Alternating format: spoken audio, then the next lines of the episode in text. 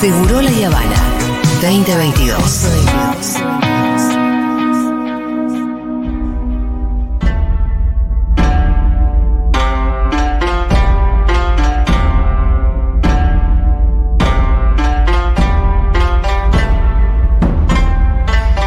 Bueno, muy bien, vamos a viajar a China. Al cierre del Congreso del Partido. Opa. Eh, Pablito Copari estuvo cubriendo el evento político más importante del siglo. Bueno, no sé si tanto. Pablito, ¿cómo estás? Hola, hola, hola, hola. Ni hao. Ni hao. Ni hao. ¿Qué haces, Pablito? ¿Todo bien? Todo bien, sí, muy bien, por suerte. Ya acá de madrugada. ¿Cómo andan? ¿En dónde estás vos ahora? Eh, estoy en mi casa, por suerte. Ajá, mi casa, ya estás re- como en casa, digamos. ¿Estás escabio, sí, Pablito? sí, ya estoy en mi. ¿Eh? ¿Estás escabio? No, ¿cómo vas a decir eso, No Julia, sé. por favor? No lo difames, por favor. Porque Miru mi sujeto de que estaba chupando. Upa. No, no, no, no, no, no. Estamos haciendo una reunión muy grande en mi casa, pero yo Ah. pude encontrar un lugar para poder hablar con ustedes. ¿Vos sí. te la pasás de joda, boludo? No, es que los jueves es el lugar de, de encuentro, el jueves es el lugar donde eh, nos reunimos y podemos charlar con la gente que está acá trabajando y bueno, nada, justo me agarran ustedes en esta hora, que son las 1 de la mañana. Claro. Acá, Justo, justo siempre te agarramos de joda. Che, eh, justo, justo. Bueno, Pablito, ¿qué, qué resumen se puede hacer? Quienes te escucharon en un mundo de sensaciones un poco ya, ya lo saben, pero el público se renueva. ¿Qué impresiones te quedan del Congreso del Partido que, bueno, terminó hace unos días, no? Terminó hace unos días el vigésimo Congreso del Partido Comunista y a mí me quedó algo que, que me la... ¿Viste cuando te comes la curva? Sí, ¿Viste cuando te dicen, che, te comiste la curva? sí, Bueno, conozco todo el el mundo habló de la salida de Hu Jintao. Sí, sí, que fue ¿Se acuerdan bastante, sí, sí, fue bastante Sí, sorprendente. pero tuve- sí, eh, yo hablé en un mundo de sensaciones, charlé, hablé con él, con Fede, con todo el, con todo el equipo y me comí la curva. ¿Por qué? ¿Por qué? Porque es imposible que pase eso que pasó en China. Estuve charlando con la gente dentro del partido y con gente dentro de, de- de- de- de la comunidad china. Y me dice, no, es imposible que hayan decapitado a un anciano en público a nivel internacional con la cultura que tiene China de cuidar a los ancianos. Porque pará, porque la interpretación occidental de esa escena que nosotros vimos, que solamente vimos, fue esto, lo de que el chabón de, al, al- al viejo le dijo, chau, rajá. Claro, pero en la concepción de la cultura china, eso sería una imagen negativa para Xi Jinping. ¿Por Ajá. qué? Porque está maltratando a un señor mayor y el mayor en la cultura china es una persona que tiene todo el respeto del mundo, por más que haya tenido un gobierno que sea corrupto, por más que haya tenido un montón de cuestiones políticas. Entonces, ellos nunca pensaron que Occidente iba a leer de esa manera la salida de una persona que no se sentía bien en ese momento, como lo leyó todo Occidente y lo leí yo también, y me comí la curva, por eso digo. Entonces, cuando empiezo a indagar y empiezo a charlar con periodistas que están acá hace mucho tiempo y empiezo a hablar con políticos, me dicen, no, no, no, no, se sentía mal de verdad. Xi Jinping jamás haría eso adelante del público porque una persona mayor acá en China necesita todo el respeto del mundo, por más que haya sido cualquier persona o haya cometido cualquier error, la persona mayor siempre tiene un respeto. Entonces, ahí viene esta nueva hipótesis que es decir, pasó lo que pasó, que es que se sentía mal y lo sacaron Sí, y estaba perdido, pero nosotros como buenos periodistas occidentales que nos gusta jugar con la rosca política, dijimos, nah, mirá lo que está haciendo este, está cortando la cabeza del buró político de los últimos 10 años. Entonces, hoy charlando con mucha gente me decían, no, no, no, no, no, no, esto es así, me dice, es una persona mayor que se sentía mal y la sacaron. No nos pongamos nosotros en el papel de están haciendo un corte político, sino que leamos que fue nunca nunca nunca creo que China nunca se dio cuenta de la inmensidad que iba a tener o la comunicación Sí. que iba a tener esto para afuera. claro. ¿Entiendes lo que digo? Sí, sí, se entiende. Eh, igual Eh. parecía que el viejo no se quería ir, Pablito, ¿qué cree que te diga? Sí, pero los videos que están dando vuelta es que el tipo estaba perdido. Ah. Entonces el tipo no sabía qué hacer dentro de esa lógica de decir te vas, no te vas. Hay videos que son anteriores en los cuales dice el tipo, lo, lo está diciendo, che, Xi Jinping lo mira y dice, che, no, no sabe qué carpeta agarrar, no sabe qué hacer. Eso para Xi Jinping, por ejemplo, dentro de la sociedad china, de la lectura de la sociedad china, sería un problema. Tratar mal a una persona mayor no sería de buena persona. Claro. ¿Se entiende? Entonces, lo están leyendo así acá. Y es como que hoy empezar a indagar y digo, ah, me parece que me equivoqué. Me parece que no me, me, me comí la curva esa Bien. que nos comimos todos, que es como abrieron para los periodistas, vimos Sí, eso sí. ah, internacionalmente. Y no, no, no era eso. Bueno, eh, lo que habla también de la lejanía que, que tenemos con cuestiones culturales como muy básicas, ¿no? Claro. Que son muy de... Sí, nosotros, Eso como que esenciales casi. Che, bueno, ¿y qué más nos querés contar del Congreso o querés pasar a algún otro tema? No, el Congreso fue una locura porque, a ver, eh, primero que tiene un montón de metodologías, todas las cosas que nosotros ya hablamos y lo hablé en Mundo de Sensaciones. Ya no me acuerdo bien que hablé con usted y que hablé con Mundo de Sensaciones, pero lo loco de todo esto es cómo se presenta el buró político, cómo se presenta la comisión y cómo ellos se presentan al mundo, en el decir, che, mira, bueno, a partir de ahora somos estos siete personajes que estamos acá adelante, Sí. abren una puerta, entran los tipos, y vos conocés a los tipos que van a manejar China de acá a cinco años en adelante, pero están planeando de acá a 25. Claro. Entonces, es como que decís, che, ¿y estos tipos quiénes son? Bueno, y ahí hubo un par de sorpresas, hubo un par de, tip- de personas, pero yo me empecé a preguntar, digo, bueno, ¿y cómo llegan estos tipos acá? ¿Por qué llegan estos tipos Claro. a ser personas importantes en, En China, claro. Y hoy, sí, y hoy, y hoy, y esto quiero que, que hagamos un juego, hoy fui a la escuela del partido del Comité Central del Partido Comunista de China. ¿Por qué? Porque si vos querés ser político en China, tenés que ir a una escuela. Me encanta. Ah, mira. Escuela Vos de no podés ser políticos. funcionario así porque sí. Sí. Vos tenés que ir a un colegio Tenía todo el En el sentido del mundo lo que me estás diciendo. Eh, vos, vos sos funcionario, vos sos, vos estás en el partido, está todo bien, pero cuando vos llegas a un punto en el cual te van a transformar en funcionario, vos tenés que ir a la escuela del Partido Comunista que se fundó en el año 1933. Muy bien. Y desde ese momento en adelante, ellos construyen a los políticos que manejan al país. Pero si nosotros tenemos que decir, bueno, ¿a quién mandamos al colegio? Sí. Escuchame una cosa. Macri mandé uno. Eh, no, no, al Al revés. colegio. Pero escúchame, vos, vos primero tipo te recibí de otra cosa en la carrera de grado y demás, eso que ya hablamos Vos en otra podés ser columna. ingeniero, vos podés ser lo que sea, Sí, pero si vos querés ser funcionario, no podés no pasar por la escuela del partido. está bien, pero vas de grande a la Esto- escuela del partido.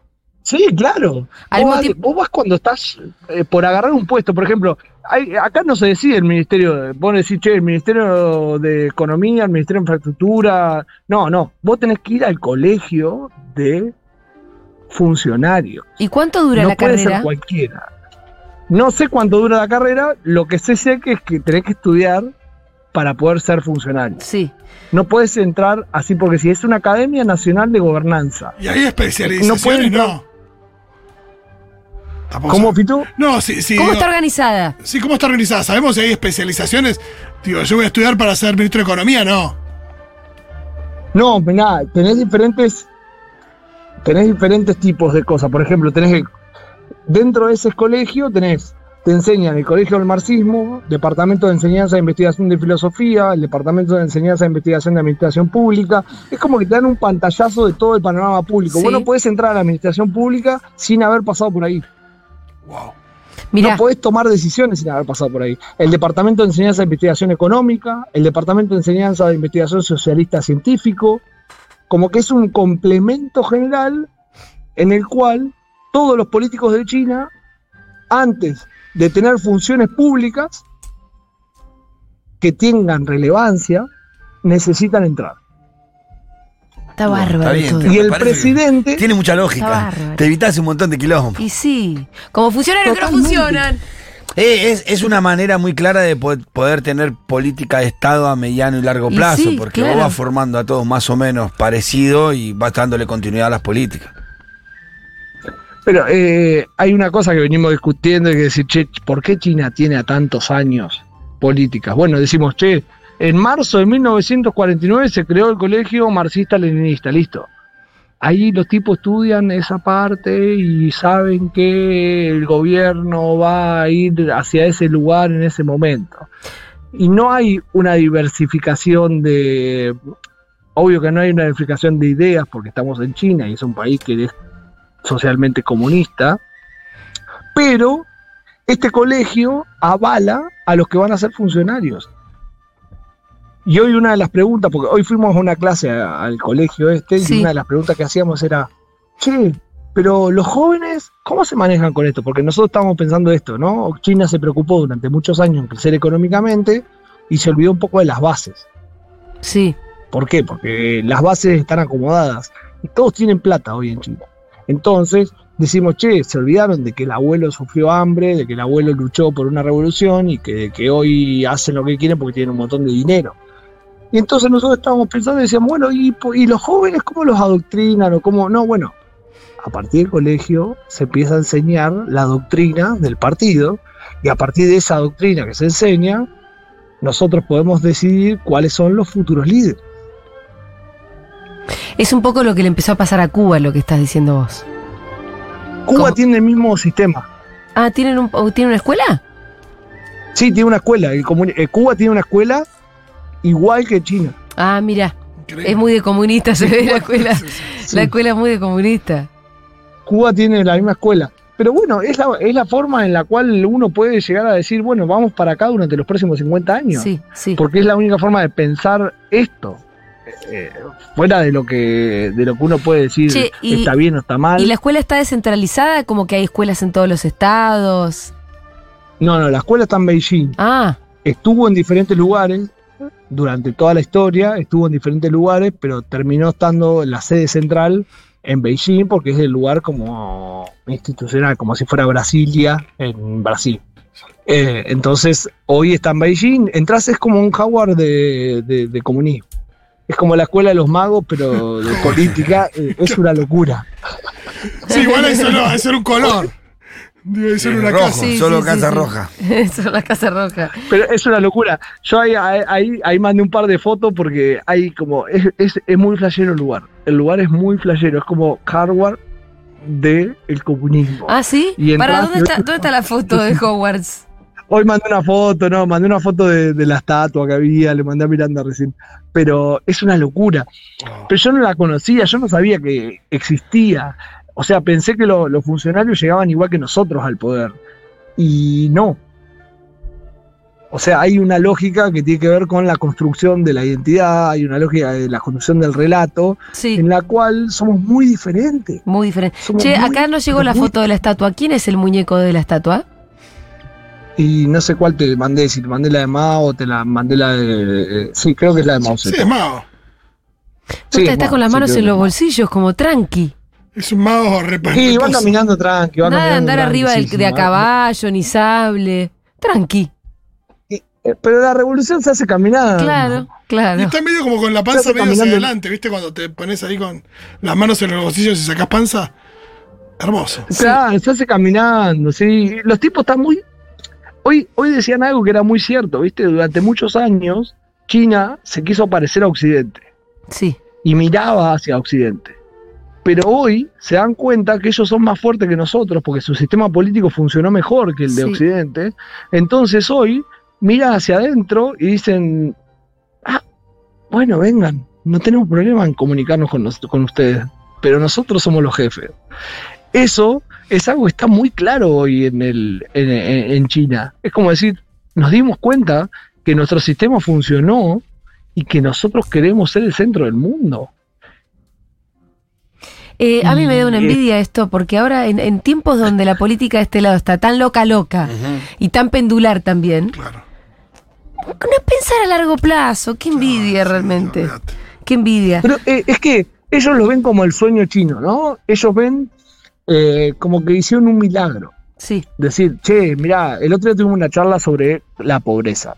Ajá. Y a mí me, yo estoy en un programa de periodistas en la cual nos dan muchas charlas y hablábamos sobre la pobreza y sobre cómo ellos ayudaban o hacían el tema de, de lo que son las asistencias sociales, que es lo que nosotros en Argentina decimos los planes sociales. Sí. Ellos como que encaran un lugar, lo ven, lo analizan y lo determinan según, bueno, este lugar necesita conectividad más eh, insumos de infraestructura para hacer tal cosa. Lo analizan durante un tiempo y luego le sacan el subsidio y ese lugar queda funcionando Claro. por sí solo. Como con la Y eso pasó en todo. China. Sí. Sí, sí, después es autosustentable, Sí, sí, pero necesita un empujón Totalmente. primero. Al principio sí. El, el empujón, el empujón es, por ejemplo, que a una etnia, como acá hay muchas etnias, son 56 etnias diferentes. Las 56 etnias, por ejemplo, son los Han, los Miao, los Dong, son Sí. diferentes eh, etnias que, que se fueron construyendo y son parte de China. Por ejemplo, la etnia Miao es una etnia que está en la montaña. Sí. La- esa etnia, por ejemplo, desde la ciudad a su pueblo, tardaban 11 horas en llevar mercadería. Hoy tardan dos horas. ¿Por qué? Porque le hicieron toda una infraestructura de comunicación Claro. terrestre, de, territorio, de, de- de- rutas, Sí, sí, sí. en la cual tardan dos horas. Pero además les construyeron una antena 4G para poder vender sus artesanías, porque son artesanos y pescadores, por Tabao, que es como el mercado libre de Argentina. Entonces ellos ya armaron todo el sistema. Le armaron la infraestructura, que puedan enviar lo- lo- los, los paquetes y le armaron el mercado online. Y ellos se organizaron como comunidad y sacaron adelante las artesanías de la etnia Miao que salen fortuna acá en China. Y pueden todos los meses vender un montón de plata que se la queda a la etnia a través de las plataformas online. Claro. Es buenísimo. Una locura. Es buenísimo. Escúchame, Parito, tenemos poco tiempo, pero acá también tenemos un tema más que dice problema de desechos. Ah, Sí, hay un problema de desecho. Sí. ¿Por qué? Porque Son muchos. se vende tanto, se vende tanto, Sí. se vende tanto, pero tanto online, que el problema que está teniendo China, ¿cuál es? No sé. Todos los packaging que vienen, Ah. todas Ah, las la cajas. Mucha caja. Claro, mucha caja, mucho caja, empaquetado. Y el otro día hablábamos con alguien de Cuba, ¿viste? Y me decía, pensá que yo le regalé a mi hija en el 2018 un rollo de cinta para arreglar libros. Sí. Y le dije que tenía que durarle todo lo que pueda durarle y duró cuatro años. Opa, Y acá, en uh, Se nos fue. Lo que se debe gastar en cinta, ¿no? No, Me parece que estaba por decir eso. Che, igual no tenemos más tiempo, Miru, ¿no? Pero Pablito se va a quedar triste si no nos despedimos. Pero mira, pensemos en esta radio, en las cosas Sí. que llegan, los libros que Sí, llegan, todo el tiempo las las cosas que llegan por correo, Sí, la sí. cantidad de cajas y, y, de- paquetes y que hay. comida y los dulces y las cosas. estaríamos que- armando un reciclar sur ahí en el China, en China, ¿no? Sí. ¿Sí? Ojo, Pitu. Ojo que estamos Ojo, bien. Pitu, que estamos, estamos entablando Relaciones internacionales. relaciones internacionales a través de Pablito Copari. Ah, yo le fu- preguntar a, a Copa si es verdad esto de que muchas veces China vende eh, juguetitos muy baratos con pilas, con poca carga, pero que en realidad Descarte de pilas. es un descarte Estoy, de ¿eh? pilas. Ahí está Pablito. Copa, ¿te puedo hacer una pregunta? Sí, estoy, estoy, perdón. ¿Escuchaste? Sí, Hay un Sí, mito que no sé si es real, pero me lo contó una persona que labura en la aduana, así que, que a veces China lo que hace es eh, vende al resto del mundo eh, juguetitos con muy baratos con pilas, pero que en realidad es una forma de deshacerse de la pila que tiene una pequeña carga y, y zafar de ahí de, de- por una cuestión de desechos también. la verdad no tengo ni idea. Pero me contaron, investigar. No, no, tenés. Un, tenés un tema para esas cosas investigar. que te cuentan y decís, claro, es muy, es muy es, muy, piola. proba- es muy probable. No, si querés, si querés, te, si querés te miento, pero eh, no, no, no, no, no tengo, no tengo ni idea, no, pero la verdad que con la con la pila china hace un montón de cosas, no, no, no, no tengo ni idea, no, no, no sé, no sé, no sé, no, no, no sé. lo único que estoy fel- estoy feliz Sí. es que hoy en todo Beijing se prendieron las calefacciones. ¿Se prendieron? Claro, ¿por qué? ¿Las prenden todas Porque juntas? ponen un día en el cual ponen un día en el cual se prenden las calefacciones. Fa. Y, Qué los- y la gente va y la prende. Es como el aire a 24 acá en, en enero. Ah, sí, le redamos bola con no, no, pero como que si estuviéramos en China, todo el mundo lo pone a 24. Sí, sí, sí. Claro. O alguien aprieta un Claro. botón y se prenden todos a 24. Pero es porque está Claro, establecido. hoy- hoy- ¿Pero porque hoy hizo especial frío o qué? No, porque a partir de hoy es como que empieza el frío y dicen, che, a partir de hoy todos los edificios de China pueden prender las calefacciones. Y, se a- prendieron todas las calefacciones. ¿Y antes las pueden prender si alguno le dio frío como con anticipación? No, no. No. sí, no. Pablito, tenemos tanto de qué hablar. Te mandamos un abrazo enorme. Nos vemos el jueves que viene. Tenemos un video para hoy, Julia. Ah, sí, ¿qué vas a estrenar hoy? Hoy vamos a hacer la subte Oh. La verdadera. Eso va a estar muy bien. Hay un Sí. adelanto en las historias de Instagram de Futurock OK. Así que vayan a ver eso. Bien, Paulín, te mandamos un Hoy abrazo y te nos vemos esta metemos en el transporte de China. Excelente. Ahí te vamos a ver entonces. Abracito. Los quiero mucho. Jing Hao. Gracias. Sai Xian. Sai Eso. Xian. Sai Xian. Sai Xian, Pablito Copari desde China para Futurock. Ya venimos.